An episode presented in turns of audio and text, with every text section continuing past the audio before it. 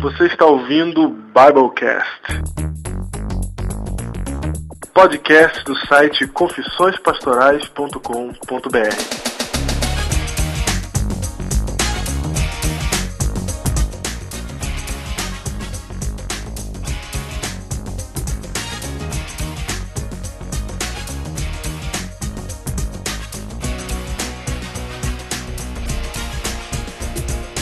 Eu sou o pastor Diego, associado da Igreja Adventista da Alvorada, em São Paulo. Eu sou o pastor Júnior, pastor distrital do Parque Alvorada, em Guarulhos. Muito bem, estamos começando o quarto episódio do Biblecast. E nós queremos começar aqui já agradecendo as pessoas que estão colaborando com o site www.confissõespastorais.com.br.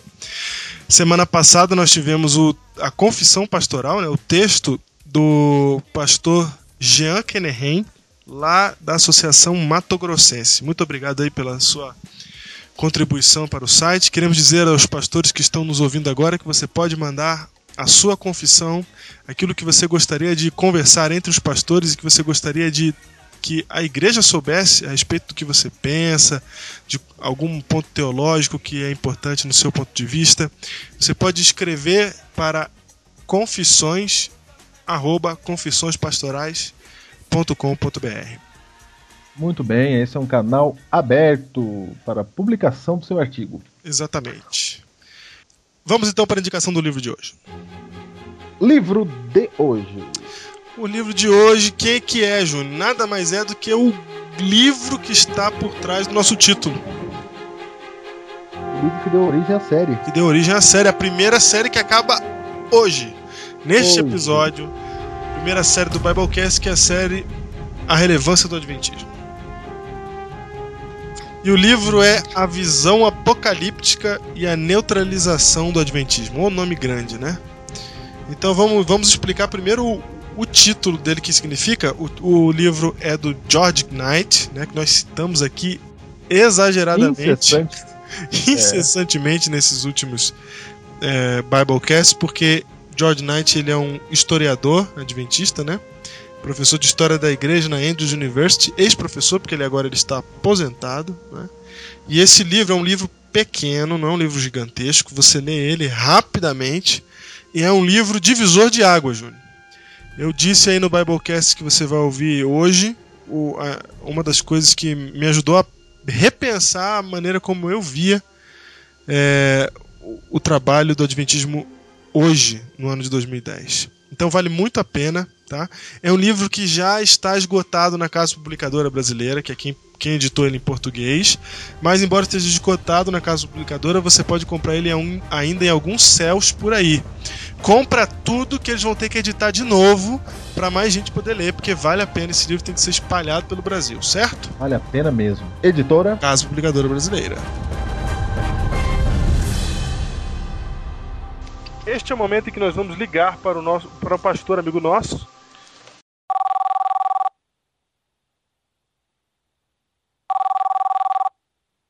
Alô. Alô. Alô. Olha Alô. aí, pastor Rafael Reis. É. e aí, Rafael, beleza, cara? Como é que você tá? Ótimo, querido. Melhor impossível. Muito bem, estamos ligando para você, pra gente, a gente quer saber, quer ter mais informações sobre como é a vida de pastor, primeiro ano de pastor, né? Que, que você está sentindo aí? Como é que tem sido para você? O sentimento é realizador. É muito diferente de estudar teologia? Como é que foi? As expectativas que eram antes e como é que é agora? É, eu creio que não muda muita coisa, talvez só as exigências e as cobranças, mas é, basicamente é a mesma coisa de você viver na vida normal. É a mesma exigência que Deus tem para você todos os dias, para todos os cristãos, ir de pregar o evangelho é, é uma exigência que, tem, que temos para todos, né? Então, eu não creio que seja muito diferente. Simplesmente as exigências, as cobranças que Deus nos, nos, nos ajuda a, a administrarmos da melhor maneira possível. Muito bem, pastor Rafael. Você ficou um tempo nos Estados Unidos. Como é que é o ministério lá? É, o ministério tem, tem, um, tem um foco diferente, né? A igreja no Brasil, ela cresce de maneira é, talvez natural, e de maneira assim, com muito sucesso. É, o que é diferente lá, lá nós não temos jovens na igreja, entre as, os 13 anos de idade aos, aos 30 nós não vemos essa gera, essas gerações na igreja, talvez Ah, é? por algum erro cometido, algum erro cometido pela, pelos líderes, né, que não trataram dessas gerações e hoje nós colhemos esse resultado nos Estados Unidos, uma igreja que não cresce, muito pelo contrário diminui. É, Aham. e Brasil é, é uma, uma igreja singular, bem, bem distinta do todo o resto do mundo. A igreja adventista aqui no Brasil, né? E Uhum. eu creio que, que tudo vai muito bem aqui, né? Espero que no futuro não, nós não nos tornemos como a igreja na América. O que, que, que você acha que tem que fazer para não se tornar? É, o que nós devemos fazer, eu acredito, é, é tentar tratar essa, essa geração de jovens que nós temos de maneira especial. Assim como todos os tempos, Deus sempre tentou comunicar o Evangelho, comunicar, comunicar a salvação na linguagem do povo, na linguagem humana. A gente também tem que tentar comunicar Jesus na linguagem deles, através dos meios, dos métodos que eles conhecem, entendem e apreciam. Eu creio que Deus pode nos dar sabedoria para comunicarmos Jesus na linguagem dos jovens. Rafael, mas, por exemplo, o pastor Pois lá não. dos Estados Unidos é, é diferente o, o jeito que eles trabalham? É, por exemplo, aqui, é, os pastores lá trabalham tempo integral ou tem que complementar lá a renda com alguma outra coisa? É, é, depende muito, né? Lá não- nos Estados Unidos você não pode generalizar nada, tudo varia. Varia da região, varia da conferência que ele trabalha, mas no geral os pastores têm part-time, são trabalhos que, que vão complementar a renda deles. Eu diria que não complementam a renda deles, é, acho que dão além do que eles precisam. Por isso que o Aham. comportamento deles é tão é tão errôneo, segundo a minha visão, né? Pastores que nem apertam a mão do seu irmão, que não atendem o telefone quando eles, eles são é, é, é pedida a sua atenção numa hora diferente. É, não tem esse negócio de você ligar para o pastor de madrugada e falar, pastor, eu tô com dificuldade aqui. Pode ter certeza que ele não vai te atender. Então isso é algo bem diferente daqui. Os pastores estão Ah, é? é, full time aqui no Brasil. É, nós atendemos a todo momento os irmãos com prazer, não simplesmente por obrigação. Isso é uma diferença assim marcante entre os pastores brasileiros e os americanos. Olha aí, interessante, hein? Você tá trabalhando na escola aí, como é que tem sido o trabalho na escola? Tem sido um, um sucesso, que assim como eu estava dizendo para vocês, o Espírito Santo habita, habita naquele que quer receber a visita dele. Né? E como pastor da escola, é, a gente sabe que de vez em quando a gente encontra pessoas que, que acham que pastor de escola é capelão, não é pastor na verdade. Você sofre esse tipo de, de preconceito? Você já sofreu? Olha, eu particularmente tenho, tenho tentado filtrar todo tipo de coisa que eu acho prejudicial à minha pessoa, né? É claro que sempre existe ao meu ministério questões, preconceitos, é, é, atitudes tanto quanto desconfortáveis para conosco, mas é, é, isso é real, isso acontece. É, entretanto, é, as bênçãos são me- melhores e maiores do que as maldições. E os apoios, os incentivos são sempre é, mais, mais intensos e constantes do que, do que os desafios e as pessoas que nos desanimam. né? Pastor Rafael chegando aí. Ontem a gente estava junto lá na, lá na Mega Vigília né, da Divisão Sul-Americana no NASP, né? Pastor Olha Rafael. Reis foi, co- ficou conhecido como Kiki Franklin lá, hein? Botou, Essa todo, dos pastores da Paulista Sul nesse fim de semana. botou todo mundo pra cantar lá e fez. fe- Foi, foi o, o diretor de duas peças que tivemos na, na, na- na vigília. Essa vigília aí, vai ó. ser transmitida pela Novo Tempo, então quando você vê lá, você vai ver o pastor Rafael. Ele tá vestido de capeta, mas ele é gente boa. À- Às vezes a gente tem que fazer, se fazer de judeu para os judeus, de capeta para os capetas. Certo. Então, beleza. É, e o maior desafio que você tem na escola, qual é? O maior desafio da escola é você lidar, você atender as necessidades dos alunos sem ferir o coraçãozinho. Certo. Legal. Beleza. Muito bem. Bem, pastor Rafael, obrigado. Esse é Pastor Rafael Reis. E quero frisar que o pastor Rafael acorda cedo da manhã para ir para a escola e está nos atendendo aqui às 11h20 da noite. Exatamente. Vai dormir, meu filho. Valeu pela. pela... Falou! Obrigadão. Sem problema. Pode ficar tranquilo que o boleto um dia chega. Fica com Deus. Um abraço. Tchau, tchau. Um abraço. E a promoção, Júnior? A promoção A promoção! hashtag premiada, como é que está indo esta Opa! promoção? A promoção sensacional. A promoção, a promoção começou na última sexta-feira e ela vai durar até a próxima sexta, dia 7 de maio. Exatamente. Saindo no dia 15 o resultado de quem é o campeão das hashtags Biblecast. Exatamente. Então, então é o seguinte, você deveria promover o Biblecast colocando a hashtag Biblecast em uma mensagem no Twitter. Como é que faz pra E pôr uma hashtag, Júnior? você coloca o símbolo Jogo da Velha, que fica em cima do número 3 do seu teclado, e escreve em seguida Biblecast. Certo? Certo, exatamente. Shift 3 Biblecast. Exatamente. E aí você estará contando aí, contando quem mais tiver. Quem mais promover, quem mais mandar uma mensagem, quem mais twittar Isso. com essa hashtag, não é? Ganha o que que ganha, pastor Diego? Ganha um livro, um livro que é a indicação do livro de hoje, né? Como vocês ouviram aí. Certo. E como é que essa pessoa vai receber o livro? Ela retira onde? Ela retira na sua própria caixa de correio, porque nós vamos mandar para sua casa, para o seu endereço. Muito bem. Olha, então. E eu vou dizer aqui a parcial, hein? Diga parcial aí. Não, é- não. Eu, eu já fiquei assustado no sábado, quando você me ligou.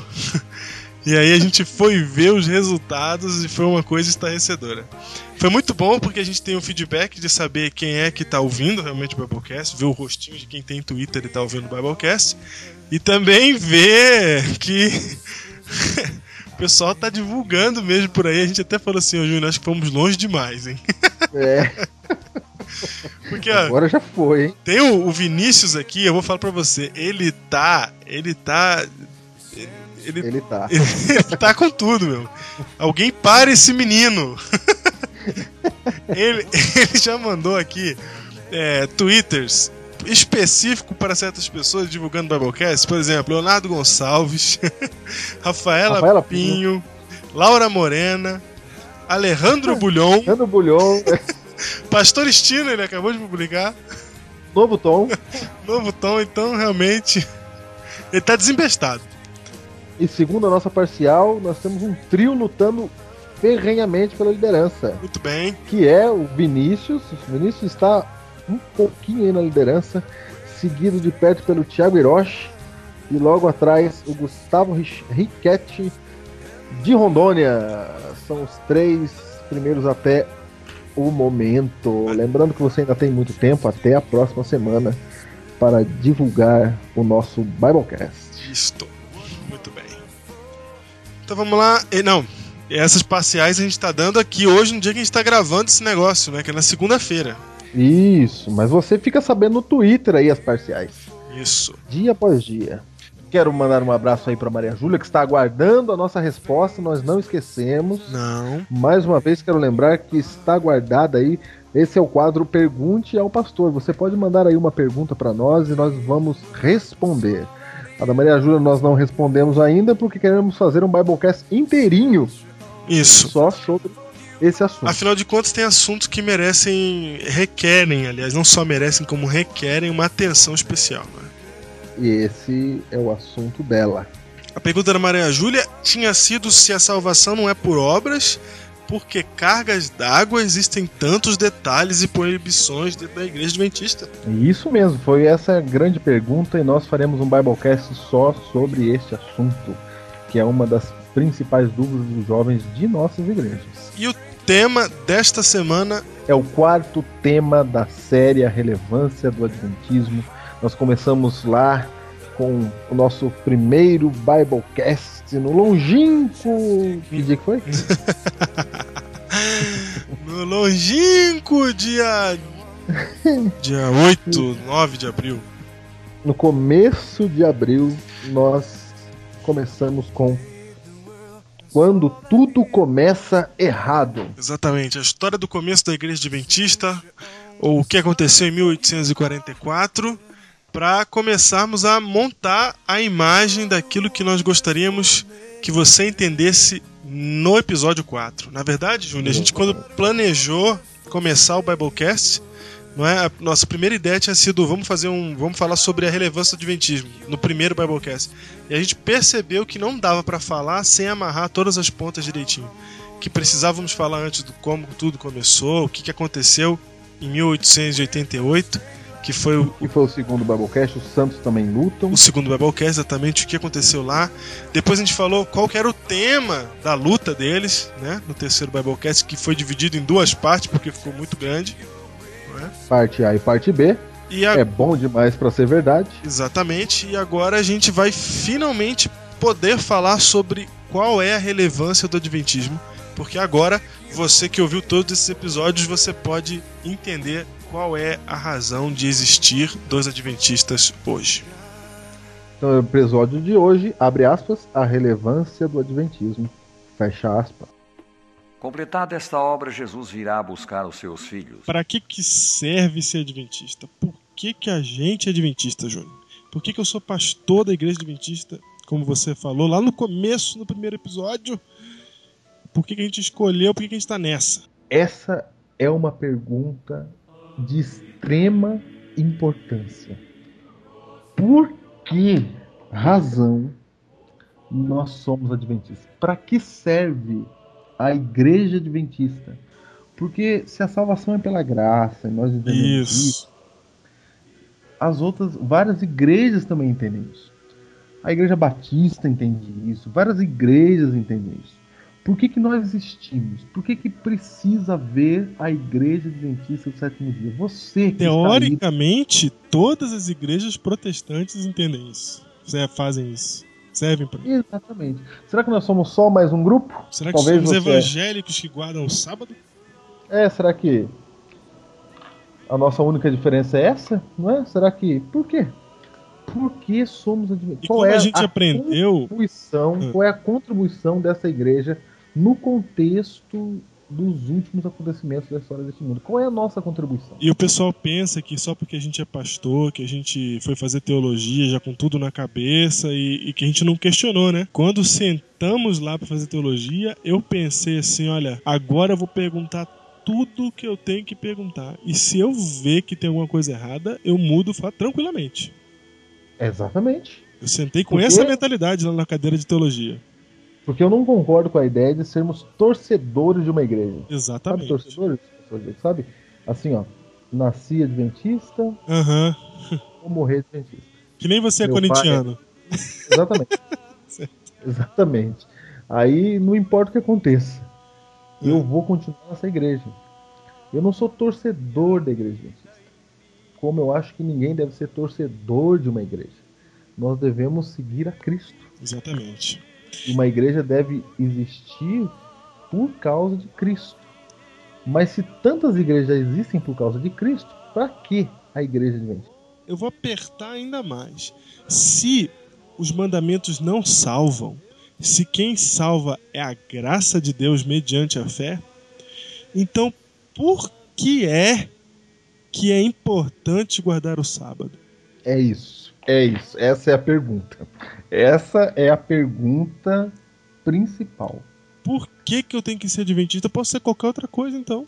É verdade, porque se guardar um mandamento não salva, É, ah, eu vou para outro lugar que é até mais fácil. não é? Não precisa guardar sábado. Pro Diego, e agora? E agora? E agora? Na Esse verdade, é o tema de hoje. esse é o tema de hoje. Jesus voltará. Portanto, vigiem, porque não sabem o dia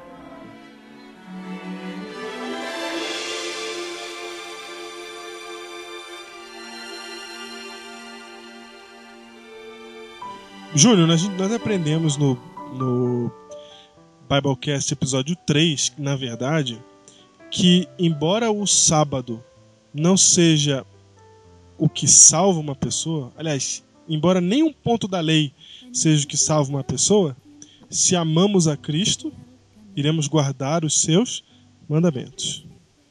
Então, embora realmente ele não tenha papel na salvação, ele tem um papel na vida cristã, no seguidor de Cristo. Quem segue a Cristo, quem o ama, faz aquilo que ele pediu para que nós fizéssemos. Porque quando você aceita Cristo, Deus te chama para uma missão. Exatamente. Deus te convida para fazer parte de um exército. E quando você faz parte de um exército, você defende algumas cores. Você defende uma bandeira. Então, fazer agora, guardar a lei, etc., é defender essa bandeira. E Cristo, quando ele salvou o povo do Egito e disse: Eu te tirei da terra do Egito e da casa da servidão, aí está a salvação. Agora, com o povo fora do Egito, ele vai treinar esse povo para uma missão que era de salvar o mundo. Exatamente. Ele fala, por meio. É, é a promessa que ele fez a Abraão lá no começo: por meio de ti serão abençoadas todas as nações da terra, não é? Pastor Diego, essa é a ideia de igreja. Exatamente. Por, por meio de ti serão benditas as nações da terra. Então veja, por meio da igreja, no caso vamos falar da nossa aqui, que estamos tratando dela, né? Isso. No caso, a ideia seria, por meio da igreja adventista, quem vai ser bendito? Todo mundo que é membro da igreja adventista? Não, toda a terra. Exatamente. Por meio da igreja adventista serão benditas todas as nações da terra. Há uma missão incluída aí. E é essa, é, dessa, é essa missão que nós precisamos encontrar. A, a, muita gente acha que a nossa missão é apenas mostrar o caminho da salvação. As pessoas acham que nós somos adventistas para mostrar para os outros como é que faz. Mas na verdade, todas as religiões protestantes cristãs sabem fazer isso. Sim, e nós temos até uma ideia, assim, alguns de nossos membros podem ter uma, uma ideia assim meio meio um tipo de, de orgulho de achar que para ser salvo ou você faz que nem a gente faz ou você está perdido, ou seja, nós somos o exemplo. Aliás, você tocou num assunto muito importante, que é o seguinte: só vai ser salvo quem é adventista? Essa é a ideia. Então, nós seríamos para alguns o exemplo de salvação. Você responde a minha pergunta, por favor?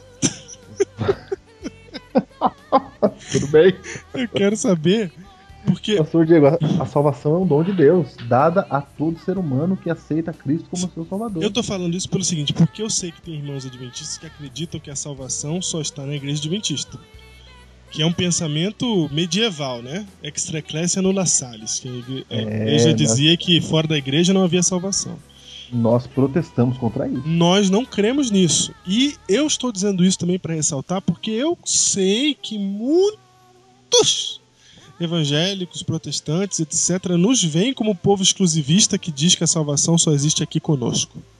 Ah, muita gente nos acusa disso, não é? é exatamente, nós não cremos muita nisso. Gente acha que nós acreditamos nisso, que a salvação está conosco, mas nós não acreditamos nisso. Ellen White foi clara em dizer, e é, além de Ellen White, eu tô falando de Ellen White porque ela é acusada dessas coisas, mas ela não falou isso.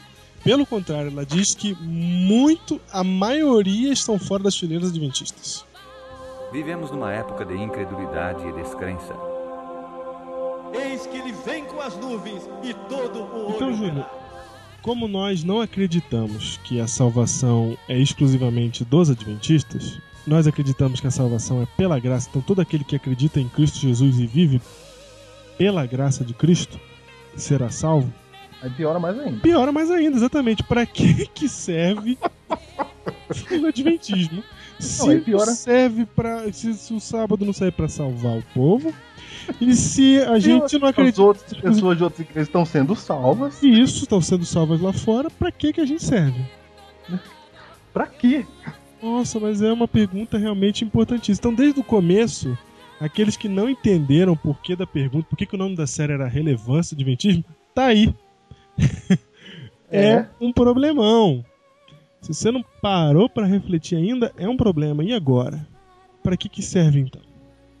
E muitos, Júnior, muitos que se apaixonam pela graça por entender que Jesus, que Jesus é, nos salvou de graça, sem, sem a gente fazer nada por merecer e ele nos dá essa salvação dessa maneira, muitos empolgados com, esse, com, esse, com isso, que isso nos empolga, cheios dessa paixão que o Evangelho nos dá, dessa boa notícia, eles começam a querer viver uma religião verdadeira.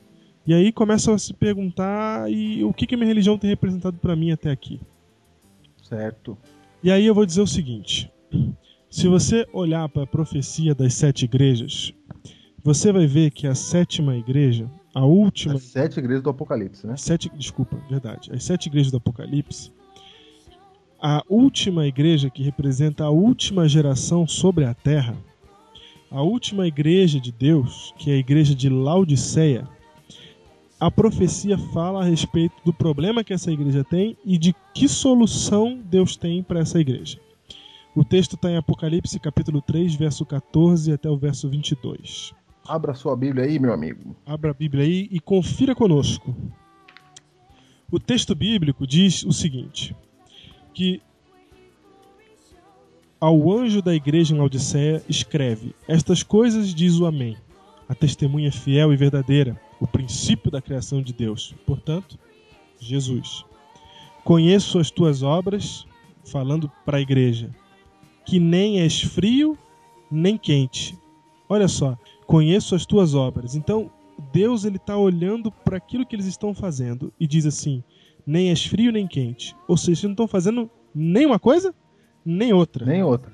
Vocês nem estão vivendo apaixonadamente o evangelho. Cadê o Pentecostes? E ao mesmo tempo também vocês não estão apostatados. Vocês carregam o meu nome. Aí ele fala assim: Quem dera fosses frio ou quente. Assim porque és morno, e nem és quente nem frio, estou a ponto de vomitar-te da minha boca.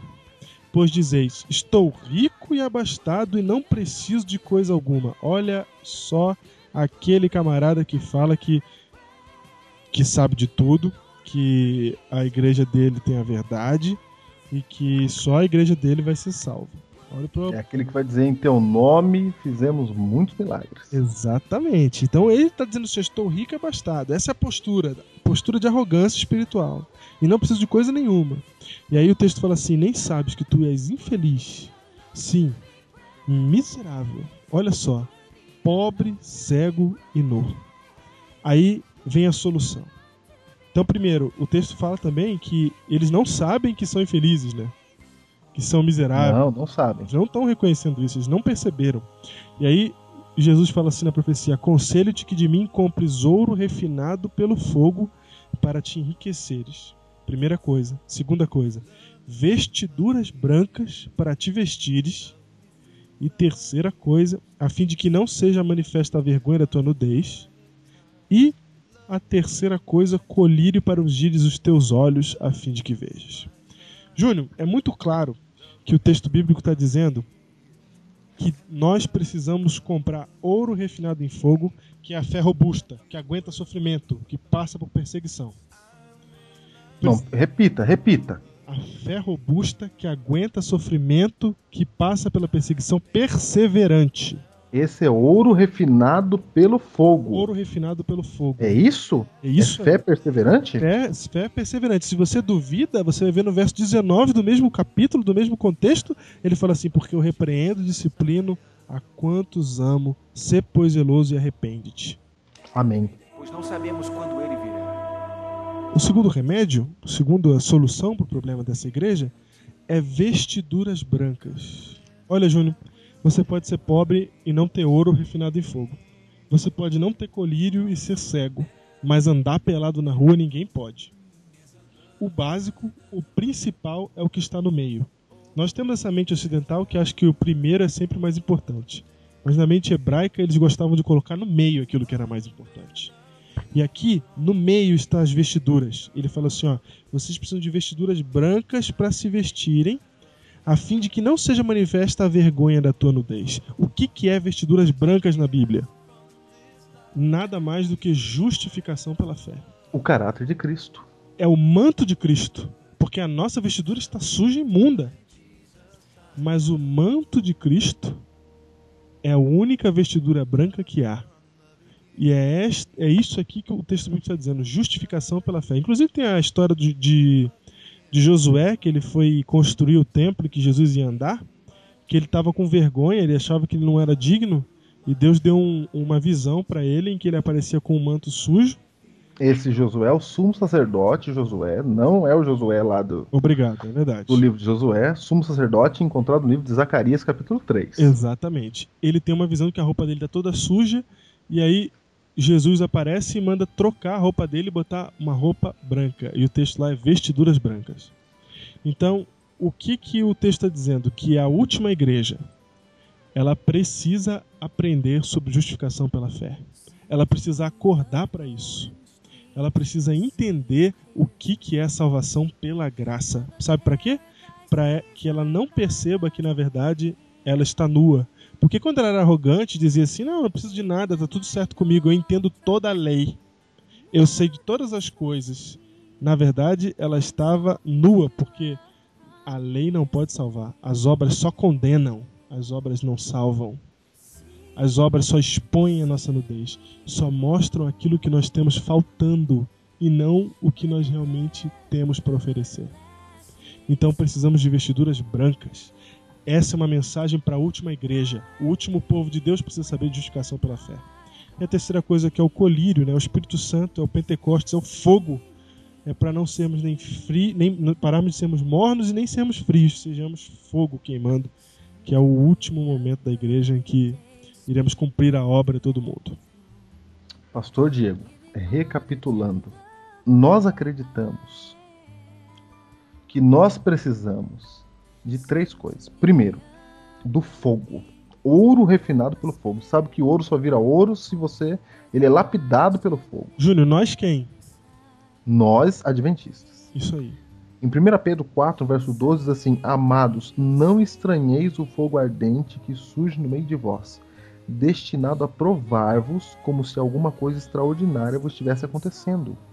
Então veja, a igreja de Deus nos últimos dias ela precisa estar acostumada a algum tipo de a, a revés. Ela tem que estar acostumado com coisas ruins acontecendo. Até porque, Júnior, a grande provação no fim dos tempos só vai poder suportar quem está disposto a sofrer por Cristo. Sofrer. A Bíblia diz assim, ó, em Mateus 24, verso 13: Aquele que perseverar até o fim, esse será salvo. Então a Bíblia diz que se tiver algum, acontecer alguma coisa de ruim na sua vida, alguma provação, você não pode se admirar como coisa extraordinária você estivesse acontecendo. Ai meu Olha só, Deus, eu tô 1 sofrendo Pedro muito. 12. É, exatamente. É o- Então Deus precisa de uma igreja que esteja acostumada a passar por desapontamentos. Perseverante. primeiro Biblecast. Exatamente. Desapontamentos. Então, desapontamento faz parte. Segundo, vestes brancas. A igreja dos últimos tempos precisa pregar que a salvação é unicamente por Cristo. E entender isso. E entender isso. Viver isso. E terceiro, colírio para que vejas. Senhor Pastor Diego, Mateus 24, verso 24, diz o seguinte: Jesus dizendo o que aconteceria nos últimos dias. Jesus disse o seguinte: olha só, porque surgirão falsos cristos e falsos profetas, operando grandes sinais e prodígios para enganar, se possível, os próprios eleitos. Ah, essa frase é muito profunda. Vamos, vamos analisar ela direito. Ela é tremenda. Pra enganar, se possível. Ou seja, não será possível porque Deus está intervindo. Não, Diego, Pastor Diego, olha só, olha isso aqui. Se Primeiro. possível, até os escolhidos. A Bíblia está dizendo que vai surgir falso Cristo. Certo. Pastor Diego, você conhece uma falsificação de alguma nota de 3 reais? Não, Já ouviu falar disso? nunca. Porque ninguém é maluco Ou de uma, fazer nota, isso. ou uma nota falsa de 15 reais, já ouviu isso? Não, também não, não tem. Sabe por que, que não tem? Sei. Porque, não- porque para haver falsificação é preciso que a falsificação seja parecido com algo que realmente exista. Exato. Então, pastor Diego, quando a Bíblia diz que vai surgir falso Cristo, a Bíblia não está falando o Henrique Cristo. Lógico que não, gente. Não, até porque quando você vê o Henrique Cristo no programa do Pânico, quando você vê no YouTube lá as musiquinhas que ele faz, as versões lá, você olha para a situação que está sendo criada e você tem certeza de que Cristo não é se você conhece um pouco da Bíblia. É muito O simples. Henrique Cristo, o Henrique Cristo é uma nota de 3 reais. É uma nota de 3 reais firme. Que Satanás deixa acontecer para que você pense que a Bíblia está falando disso. Mas o engano é muito maior. Claro, você Quando acha que é tá fácil assim? Se possível, até os escolhidos é o Henrique Cristo. Lógico que não. Aqui está dizendo que esse falso Cristo ele engana operando grandes sinais e prodígios. A Bíblia não fala que são falsos sinais e prodígios. Os sinais e prodígios são verdadeiros e são grandes. Que é muito parecido que ele faz, fará sinais e prodígios, né? Inclusive, Não é a mesma palavra, é. Inclusive a palavra grega para o momento em que esse falso Cristo vai surgir é a mesma palavra para a volta de Jesus, que é parousia. A Ah. mesma palavra. A mesma palavra. Senhores, porque lá Paulo diz isso em 2 Tessalonicenses, capítulo 2, verso 9, sobre a parousia do iníquo, ou o aparecimento do iníquo é segundo a eficácia é segundo é a segunda eficácia de Satanás e com, é com todo o poder e sinais e prodígios da mentira. É a mesma expressão aqui. É a mesma expressão. Mas o que mais importa não é quando Jesus virá, mas como está a sua vida. Então, senhores, Satanás ele está preparando um engano para enganar quem? Os escolhidos. Quem são os escolhidos? Quem está nas igrejas? Todas as igrejas, cristãos. Os cristãos em geral. Todos os cristãos. Um terço da Então, população mundial. Exatamente, Satanás quer enganar todos os cristãos. Aí é que tá. Isso aqui é o último. E o engano, senhor, não pensa que é uma coisinha ali. Não, é, não pensa que é uma igreja aí que talvez você conheça, escrito assim, Igreja do Diabo. Isso aí é a nota de 3 reais para desviar sua atenção. É. Porque o propósito de Satanás é enganar, é fazer ficar parecido com o verdadeiro. É por isso que a igreja dos últimos dias, ela tem que estar acostumado com a perseguição, ela tem que estar acostumado com a justificação pela fé, e ela tem que ter colírio para enxergar isso aqui. Ela precisa ver o que as outras não vão conseguir ver. E você consegue ver através da profecia. Aquela profecia que estava selada desde o tempo de Daniel e que foi aberta a partir de, do tempo do fim. Aí, 1844. aí você tocou no ponto da relevância do Adventismo. A compreensão profética. A compreensão apocalíptica. Porque se você tira isso, se você tira aquilo que a gente entende que vai salvar a gente no final dos tempos desse grande engano, a gente é tudo igual. Vai- va- Isso. vamos, vamos virar um- uma massa de pessoas falando sempre a mesma coisa e que não vão estar preparadas para o grande engano. Porque se Satanás vai imitar Cristo, quem é que vai saber a diferença?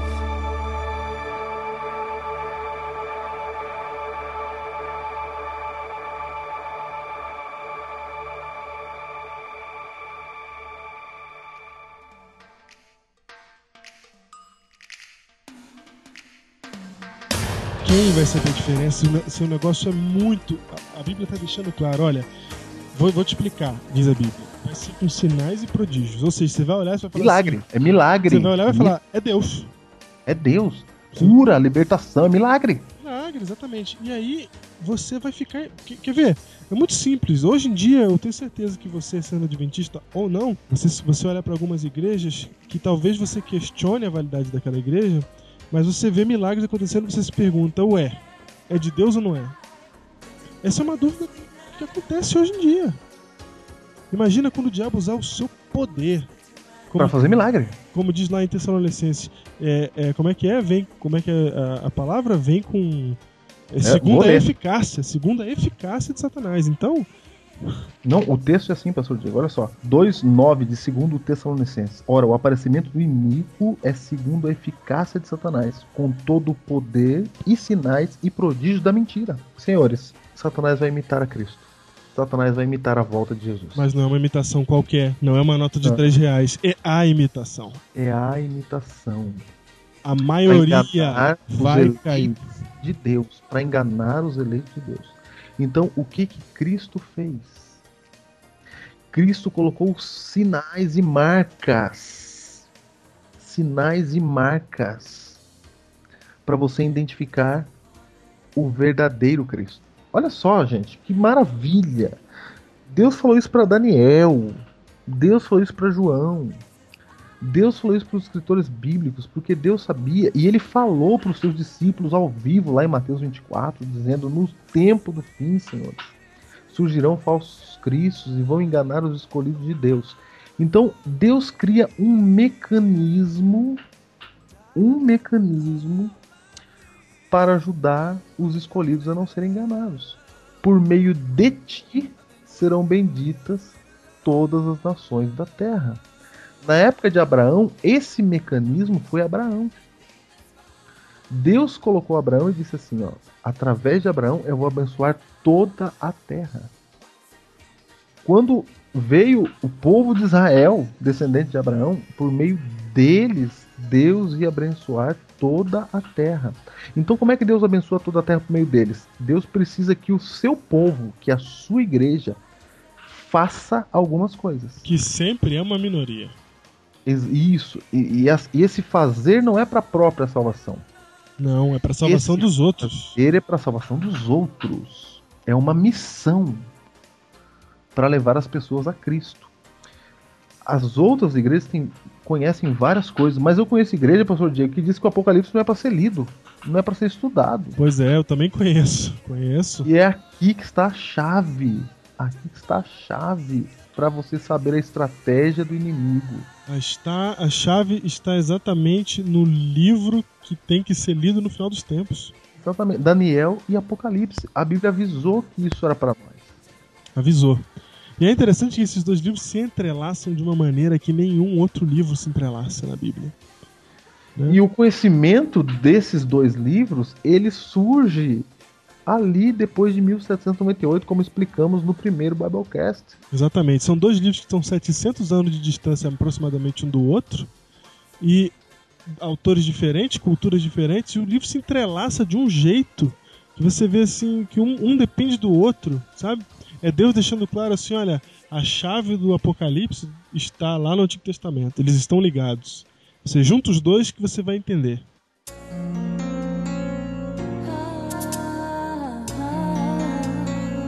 Não há uma mensagem que precisa ser dada hoje. E vem a pergunta: que igreja entende isso? Então vai. Pastor Diego, antes de, de, de falar que igreja entende isso, eu vou falar algumas coisas aí. A Bíblia diz em Mateus 24, 13 que no tempo do fim o salvo precisa de perseverança. A Bíblia diz: aquele que perseverar até o fim, esse será salvo. A ideia de perseverança inclui o fogo que nós já citamos. Claro. O negócio não vai ser fácil. Não vai ser fácil. Então, para você durar até a volta de Jesus, você precisa aguentar alguns desapontamentos na sua vida. Você precisa estar acostumado com isso. Uhum. Há igrejas pregando que se você vai a Cristo, não há mais desapontamento. Não, é glória, vitória, aleluia. O tempo todo. Vai dar tudo certo. Você não vai ter problema financeiro, não vai ter problema de saúde. Se Satanás quiser enganar esse grupo, é muito fácil. É só Satanás, é como se Satanás estivesse dizendo: Tu te darei se prostrado me adorares. Me, se você crê que Deus te dá tudo, você não consegue fazer diferença na hora que Satanás te oferecer tudo. Não, e, e, e tem outra coisa. Né, é, uma, é uma, é um pensamento assim: se tudo vai bem, se você tá feliz, se é isso que você quer, ah, eu quero felicidade. Isso aí qualquer ladrão quer, é normal isso aí. Qualquer ser humano quer felicidade. Ah, eu quero felicidade. Você recebe isso aqui na Terra? Ué, então tá ótimo isso daqui. Eu vou sair daqui para quê? Para quê? Eu não preciso nem sair daqui, porque Deus tá me dando tudo que eu preciso aqui. O foco fica aqui. Fica, eu tô aqui a passeio, porque numa hora Jesus vai voltar aí, aí vai ser, vai ser ainda melhor, porque aqui já tá bombando, tá uma beleza aqui. Pastor Diego, você lembra do nosso primeiro Biblecast? Lembro. Nosso primeiro Biblecast chama intitulado como Quando Tudo Começa Errado. Uhum. Você se lembra? Deus ali estava procurando pessoas que amassem a volta de Jesus acima das coisas dessa vida. Isso. Então, se você vai na igreja para buscar apenas as coisas dessa vida, você está na contramão. É. Vai ser fácil ser enganado. Contramão de Deus, né? É isso. Porque você está na mão do mundo. É, na mão do mundo. Você tem que sair daqui você tem que olhar para o futuro. Então Satanás ele está trabalhando para enganar você, ele vai te laçando, te laçando, e Deus então ele coloca alguns marcos. Deus precisa de uma igreja, não que essa igreja seja melhor que as outras, mas que essa igreja ela ela ela ela tem uma mensagem para falar. É, ela essa igreja, pastor Diego, na parábola das dez virgens é que grita: "Eis o noivo sair a seu encontro". Exatamente. Ela tem a missão de decretar que Jesus está voltando, né? De dizer, ó, Porque é na isso que está acontecendo. Eu entendi. Porque na parábola é, porque na parábola das dez virgens, as virgens são os eleitos de Deus, Isso. são os cristãos, É são todo os mundo. escolhidos, Todo mundo. todos, não é? Isso. Todos. E, e- e eles todos dormem porque o noivo demora a voltar. Exatamente. Mas aí diz, diz a Bíblia que vem o noivo. Percebe que a ideia é volta de Jesus. A Bíblia diz assim: ó, à meia-noite ouviu-se um grito, eis o noivo sair a seu encontro. Pastor Diego, se Satanás vai se, se, se disfarçar de Jesus Cristo, ele é um falso Cristo, Deus precisa de alguém que dê o grito para as outras igrejas. Deus precisa não de alguém que diga eu sou melhor que você porque eu guardo os mandamentos. Deus precisa de alguém que diga assim, ó, atenção meu amigo de outra amigo cristão. Atenção meu amigo cristão. Esse é o noivo. Sair a seu encontro. Isso. Deus precisa de alguém, de alguém que não seja enganado. É, Deus precisa do si. É o, o se possível. Talvez eles for quase que eles foram enganados, mas tinha um si, tinha um porém. Esse um porém, esse porém é o povo que entendeu isso aqui. É o povo Esse que porém é vê, é o povo que vê, que tem o colírio para enxergar isso daqui, que consegue entender isso daqui. E nós não é pra entender pra nós só. Não, aí é que está. Não é pra entender, pra dizer assim, vamos nos fechar aqui, a gente é o melhor e a salvação tá com a gente, a gente já entendeu tudo. Não é isso. Virei outra vez. Outra vez. Outra vez. Jesus voltará para buscar e salvar aqueles que nele creram. Ele prometeu. É colírio pros olhos, não é? Isso, É fogo, provação, certo? perfeito, E é vestidura branca, certo? certo. Que mandamento da lei ensina isso pra nós?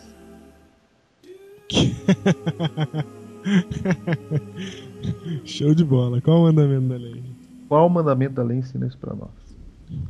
Justamente o mandamento que foi mudado na Idade Média. Justamente o mandamento que foi esquecido, porque há uma guerra, porque Satanás precisa enganar os escolhidos de Deus. Não, você veja claramente que tem um mandamento que fala de graça. Qual é?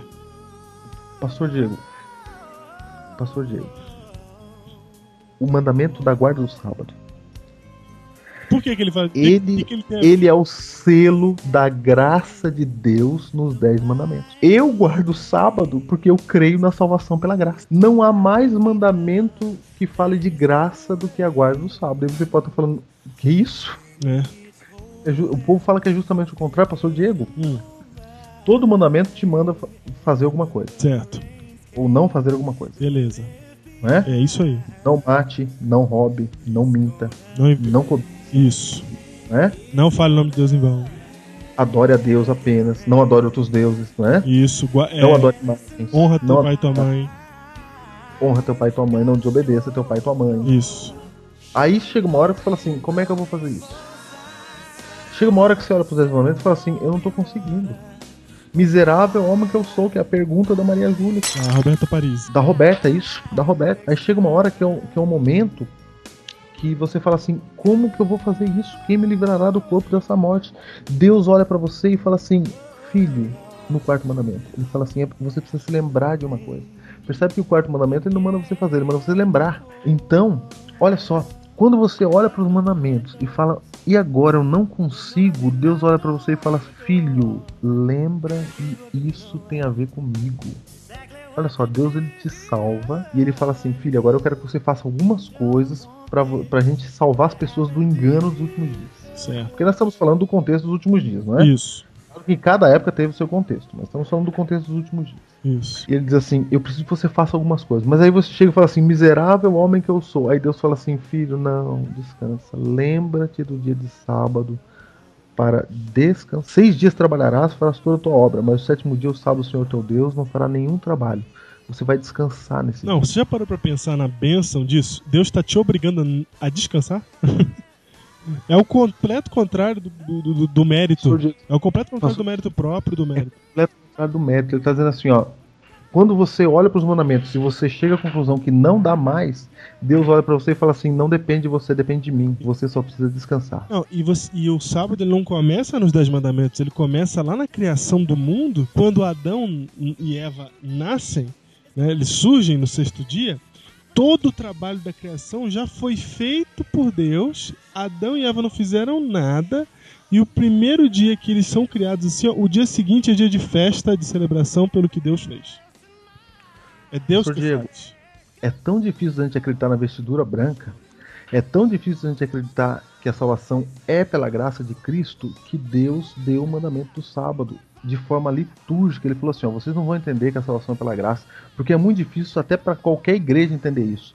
Tem igreja que não pode cortar o cabelo e que não pode fazer isso É. e que não pode e só pode usar saia. Júlio, Tem várias você põe- ordenanças nas igrejas. Você põe justificação pela fé no Google que você vai ver o que que tem cada igreja com a luta que tem para entender isso.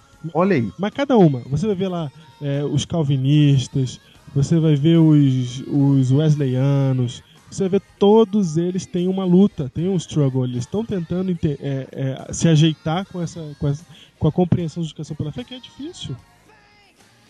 Isso é muito difícil de entender. Então Deus falou assim, ó, eu vou ampliar isso e vou colocar de forma litúrgica na sua vida. Deus, ele sempre colocava liturgia para ajudar as pessoas. No Antigo Testamento, quando ele queria falar de higiene, ele colocava de forma litúrgica. Certo? Você percebe? Perfeito. Ele queria que não propagasse doença, mas como para o povo obedecer, ele colocava de, forma religiosa, fazia parte do culto. Exatamente, para ensinar ali. Para ensinar. Então Deus está querendo ensinar assim, ó, não depende de você, depende de mim. Para você acreditar nisso, você não vai fazer nada. Você vai, você vai parar no sábado para você entender que até a sua comida, até o seu sustento depende de mim. Você vai ter que entender que tudo vai para você de graça, que tudo eu dou para você. E para você entender isso, porque vai ser difícil você entender, eu vou mandar você guardar o sábado para você entender a graça de Deus. Para, para que eu te garanto. Esse é, o- esse é o recado. para que eu te garanto. Pastor Diego, vestiduras brancas. A igreja dos últimos dias tinha que falar de vestiduras brancas. O sábado é o maior símbolo de que Deus cuida de nós e de graça. Exatamente. E, tava, e tá esse tempo todo debaixo do nosso nariz. Nós, porém, segundo a sua promessa, esperamos novos céus e nova terra, nos quais habita a justiça. Pastor Diego, Pastor Diego, você citou lá em Apocalipse 3, na sétima igreja, também fala ouro refinado pelo fogo. Quando você se torna um adventista, Deus ele te refina. Ele ah, te você já chega apanhando já, porque. Ele, exatamente, ele te ensina a acreditar na aprovação. Ele te ensina perseverança. Então, olha só, você vem para a igreja adventista para você se tornar, fazer parte da missão de Deus para os últimos dias. Deus fala assim, ó, agora eu quero que você guarde o sábado. E se você trabalha o sábado, você vai perder o emprego. Exatamente. E tem gente que. Você tá... Tem gente que acha que, que Adventista é preguiçoso, né? Mas Não. isso daí, meu amigo, isso é uma conversa fiada, porque eu sempre ganhei meus empregos antes de fazer teologia. Eu chegava no lugar e já falava logo assim de cara: ó, eu não trabalho no sábado, mas eu trabalho aqui no domingo, eu trabalho aqui à noite, quando você precisar. Feriado. Feriado, só não trabalho no sábado. Mas os outros seis dias eu vou trabalhar. Ninguém quer, quer virar adventista, ou a nossa doutrina não ensina que você vai ficar cinco dias trabalhando e dois de repousando, não. É um só que é o dia de descanso. O resto é labuta. Agora, pastor Diego, se você está acostumado a perder o emprego e ainda continuar acreditando em Deus, porque veja só, É se você ouro está numa refinado igreja, em fogo. Isso, porque se você está numa igreja que te ensina que quando você está em Cristo não vai dar nada errado, que você vai ter prosperidade, que você vai ter saúde, se você perde o emprego, você descrê de Deus. Você começa a duvidar. Não se turbe o vosso coração. Credes em Deus, crede também em mim. Quem vem para a igreja adventista é ensinado por Deus a perseverar, é refinado pelo fogo. Então notem, refinado pelo refino pelo fogo está na guarda do sábado. Não, e vamos, vamos, vamos relembrar, vamos relembrar, aqui está a perseverança dos santos. Os que guardam os mandamentos de Deus e têm a fé de Jesus. Apocalipse 14, 12. É, é a descrição, é a placa da igreja. Júnior, o que que é fé de Jesus? Vestiduras brancas. Vestiduras brancas, é claro, salvação pela fé. O que que é, o que que é perseverança? É ouro refinado em fogo. Júnior, o então, que veja- que é reconhecer os dez mandamentos como fazendo parte do relacionamento com Deus? É o colírio, porque ninguém mais vê isso. Ninguém vê isso, ninguém entende que é pela graça. Na casa de meu pai há muitas moradas. Se assim não fora, eu vou-lhe teria dito. Vou preparar Há um grande engano. Isso já está entendido, né? Já está entendido. Deus precisava de uma igreja que não fosse enganada para avisar as outras. Exatamente, só para isso. Aquele que dá o grito e diz: Eis o noivo sair a seu encontro. Isto. E não aquele que diz: Nós estamos salvos e vocês não. Não. É diferente. Pelo amor de Deus. A Bíblia diz que- também que assim como foi nos dias de Noé, será nos dias da vinda do filho do, do homem. Isso. Pastor Diego. Mateus 24. Nos dias de Noé, Noé construiu uma arca no chão por 120 anos. E ele dizia que viria o dilúvio. No chão é ótimo. É. no chão. Durante a construção daquela arca, o povo achava que ele era um maluco. Maluco, porque tava fazendo marca no chão. Você sabe que por ser um o, é, pelo pela Terra ser um, um continente só, não precisava de barco pra nada, né? Ninguém entendia para que, que servia aquela arca. Hoje, ninguém dos nossos amigos e irmãos evangélicos e daqueles nossos amigos vizinhos não entendem por que, que a gente está guardando o sábado. É verdade. Se a salvação é de graça, por que, que a gente está guardando o sábado? Vocês são malucos. Exato. Se, se, se, nem, se, se, não, se, tava, se tava chão ali, por que, que não é? Você está construindo essa arca. Mas no dia que choveu, eles entenderam para que servia a arca. Pastor Diego, no dia que chegar o engano de Satanás, eles vão entender para que, que serve a guarda do sábado. Então, olha só, eu quero ler um trecho aqui do livro Primeiros Escritos de Ellen White, Hum, falando exatamente disso. leia. Então, vamos lá. Servos de Deus, dotados de poder do alto, com o rosto iluminado e resplandecendo com santa consagração, saíram para proclamar a mensagem provinda do céu.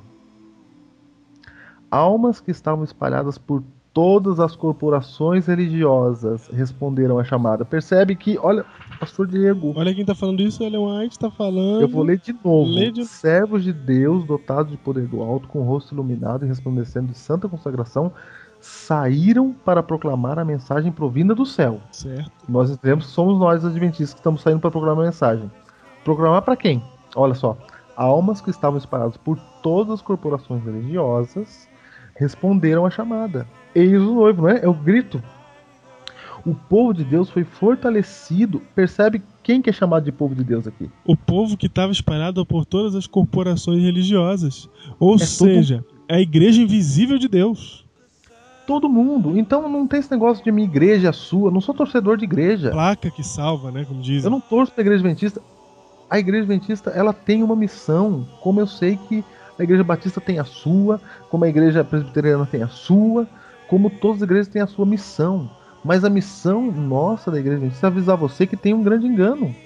E que a lei de Deus vai ser o ponto culminante para você não ser enganado. Olha só, o povo de Deus foi fortalecido pela excelente glória que sobre ele repousava em grande abundância e o preparou para suportar a hora da tentação. Olha só, há um preparo para suportar a hora da tentação.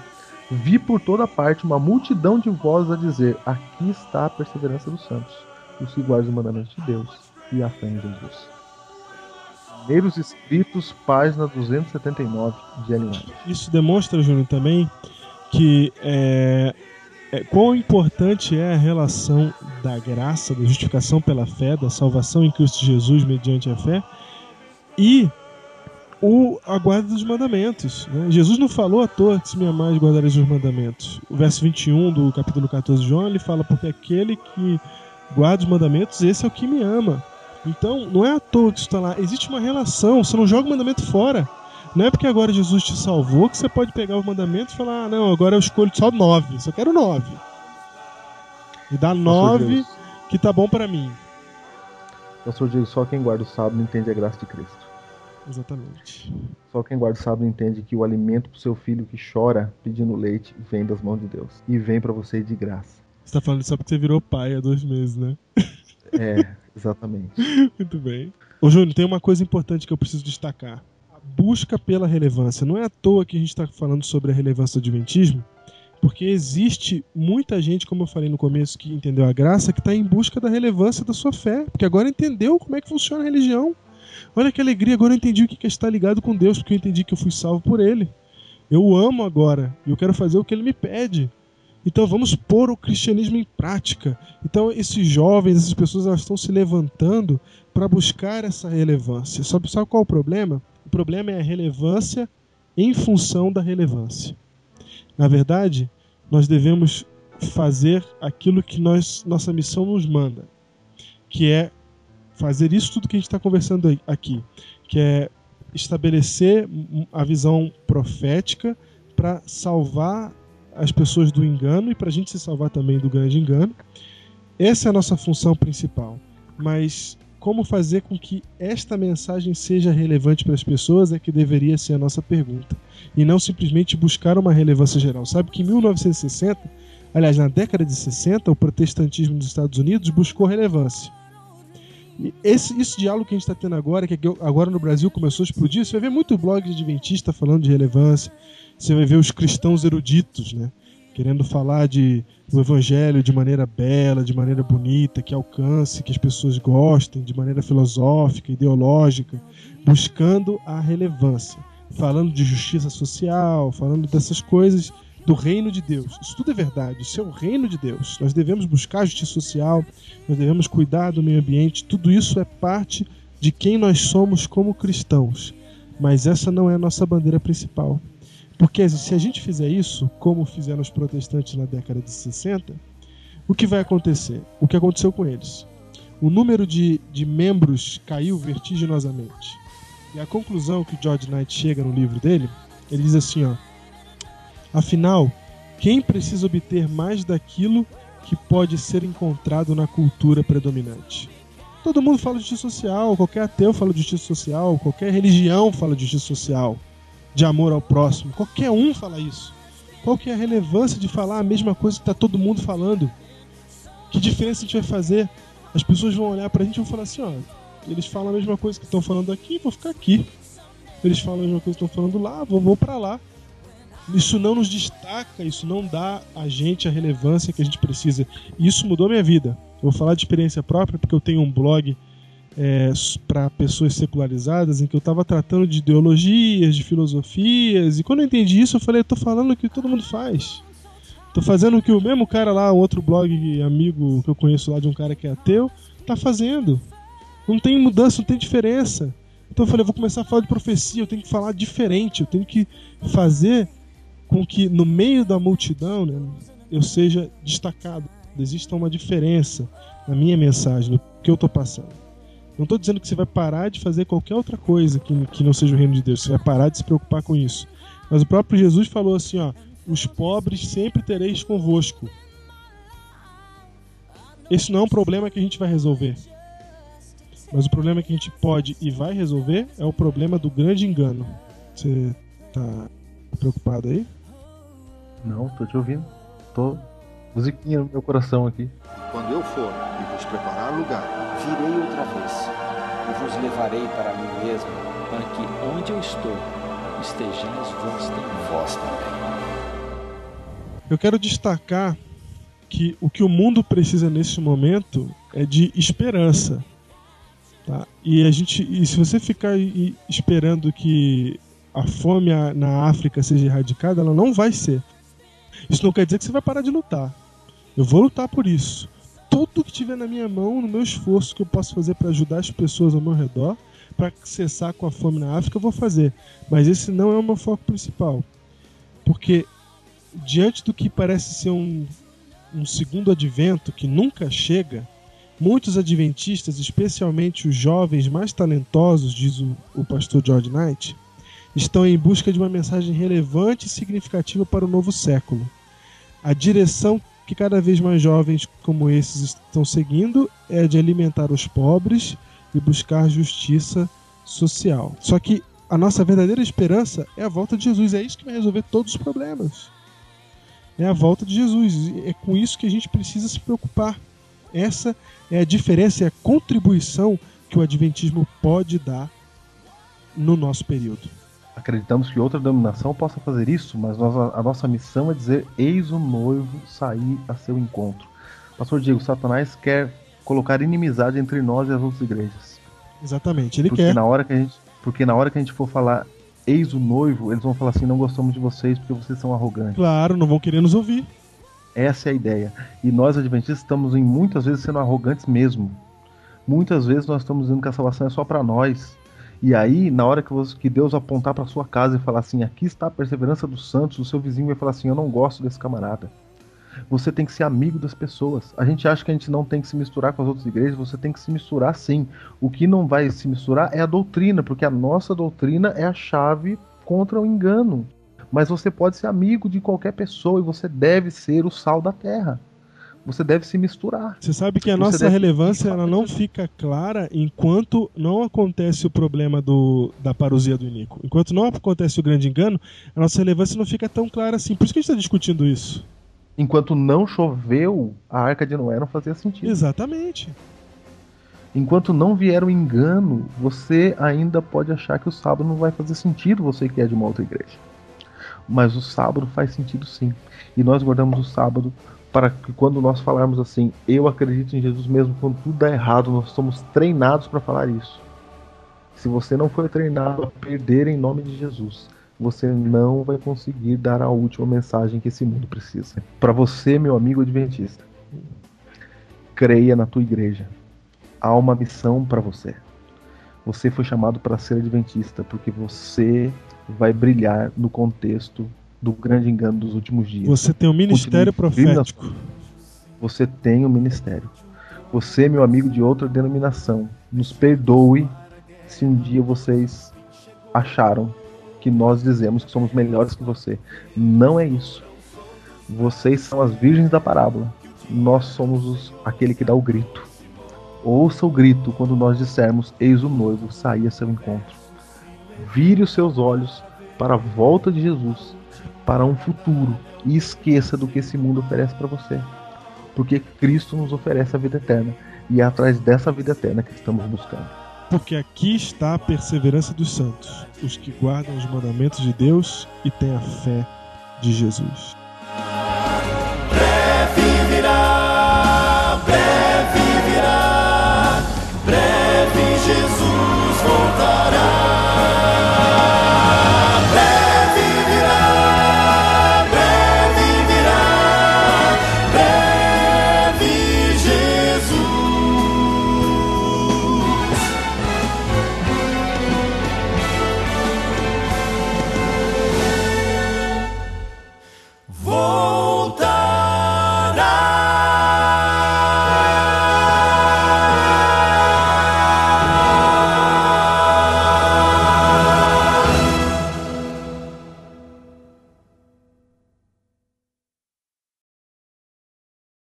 Nosso Deus, nós gravamos aí esse Biblecast.